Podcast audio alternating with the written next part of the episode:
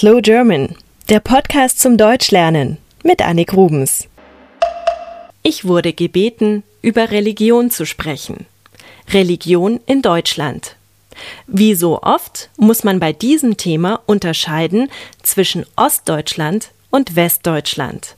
Denn in Ostdeutschland, also in der ehemaligen DDR, hatte die Regierung eine antikirchliche Haltung.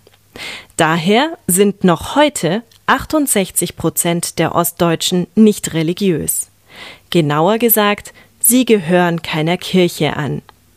Ob sie für sich einen Glauben haben, ist schwer zu erforschen. In Westdeutschland sieht diese Zahl ganz anders aus. Hier sind es nur 15 Prozent, die keiner Religionsgemeinschaft angehören. Ich gehöre dazu. Die meisten Deutschen sind Christen. Ein Drittel der Deutschen sind Katholiken. Ein Drittel sind evangelisch, also Protestanten. Der Rest gehört zu keiner dieser Gemeinschaften. Man kann eine regionale Unterteilung erkennen. Der Norden von Deutschland ist eher protestantisch, der Süden katholisch. Natürlich gibt es noch andere Konfessionen in Deutschland. Es gibt Juden oder orthodoxe Christen, Baptisten und Zeugen Jehovas. Allerdings ist ihre Zahl sehr klein. Nach den Katholiken und Protestanten gibt es vor allem Muslime in Deutschland. Sie machen vier Prozent der Bevölkerung aus.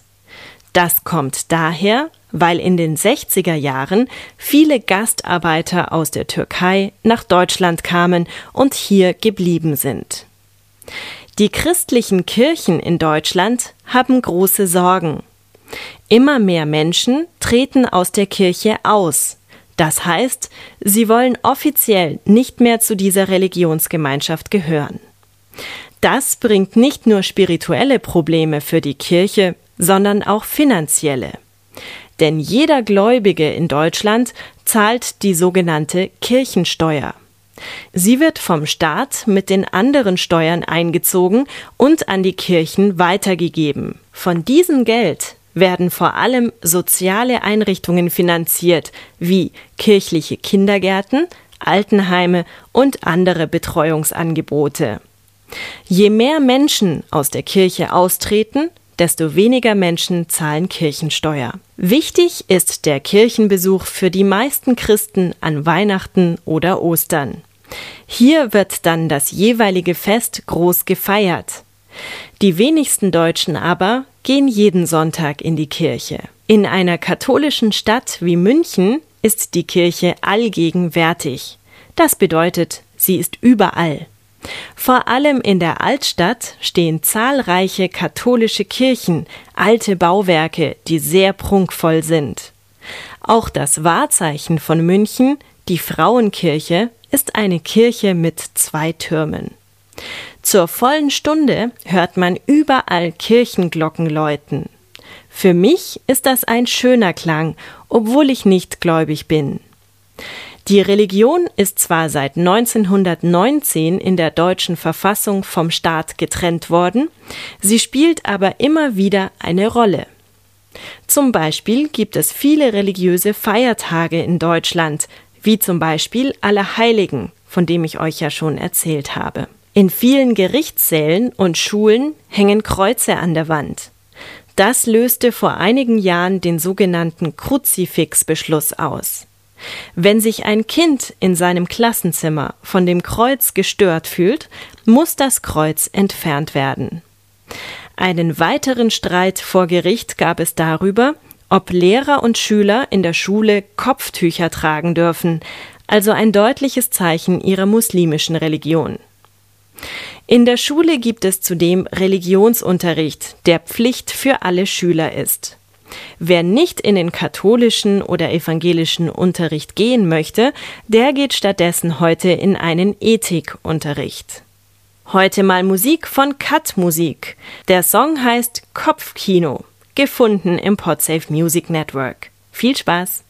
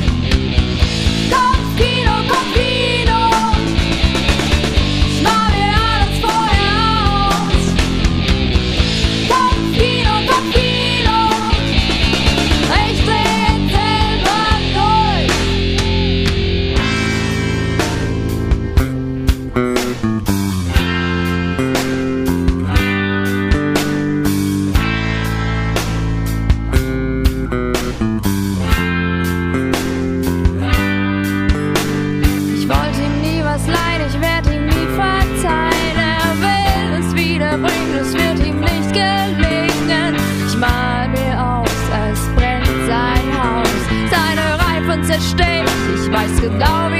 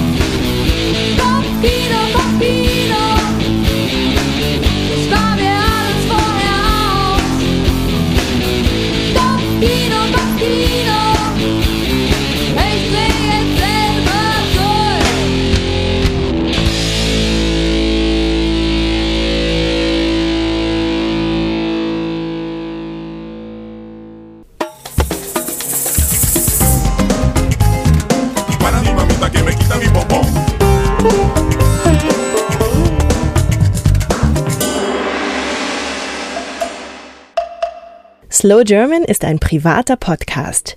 Ihr könnt die Texte zu jeder Folge auf der Internetseite slowgerman.com nachlesen. Der Text erscheint auch auf eurem iPod. Ich freue mich, wenn ihr mir im Internet einen kurzen Kommentar hinterlasst. Oder schreibt mir eine E-Mail an podcast at slowgerman.com. Ihr könnt mich auch gerne auf Twitter verfolgen oder per Skype. Mein Name dort ist Annik Rubens. A-N-N-I-K-R-U-B-E-N-S.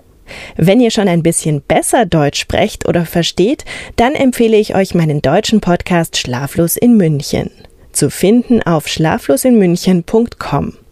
Wenn ihr mehr deutsche und internationale Podcasts sucht, ich empfehle einige auf 99podcasts.de. Deutsche Musik, Filme und Bücher findet ihr auf slowgerman.com. Bis zum nächsten Mal.